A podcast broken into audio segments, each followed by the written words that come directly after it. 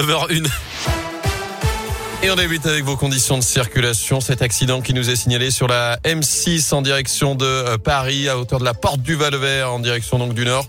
Euh, il y a plusieurs kilomètres de ralentissement. Ça remonte jusque sur euh, les quais, notamment dans le secteur de Perrache. Soyez prudents et patients dans le secteur. Pour le reste, c'est plutôt fluide actuellement sur les grands axes de l'agglo. À la une près de Lyon, ce drame sur les rails. Un homme de 29 ans est décédé hier soir percuté par un train à Saint-Pierre-de-Chandieu. C'est à la limite entre le Rhône et l'Isère. 96 passagers de ce TR Grenoble Lyon dû être pris en charge en bus. La circulation est interrompue pendant près de deux heures sur la ligne.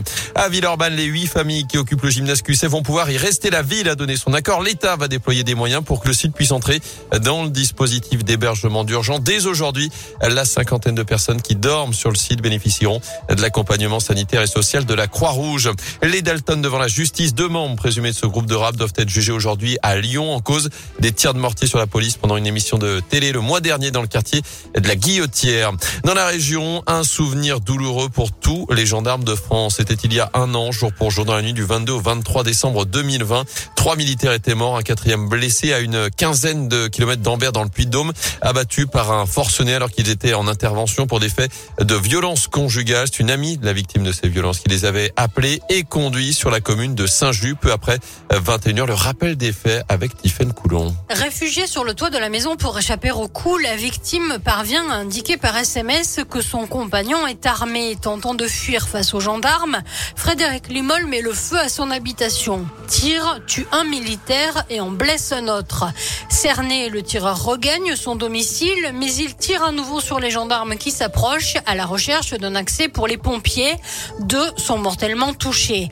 Frédéric Limol parvient finalement à s'enfuir, mais il perd le contrôle de sa voiture et se donne la mort. Le procureur parle d'un individu surarmé et déterminé à faire un carnage, comme en témoignent les centaines de douilles retrouvées dans la maison. On apprendra ensuite que l'ancienne compagne du tireur avait alerté sur sa dangerosité et déposé trois plaintes, toutes classées sans suite. Un an après les faits, les familles des victimes demandent toujours l'organisation d'une reconstitution, mais jusqu'à présent, leur demande n'a pas été acceptée.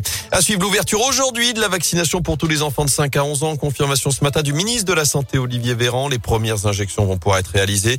Vaccination qui n'est pas on le rappelle, il faut l'accord d'un des deux parents. Par ailleurs, le variant Omicron sera majoritaire en France entre Noël et le Nouvel An, selon le ministre de la Santé.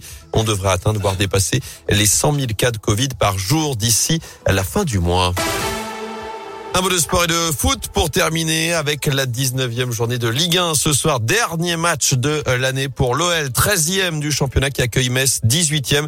Ce sera à partir de 21h ce soir à l'OL Stadium. Merci beaucoup.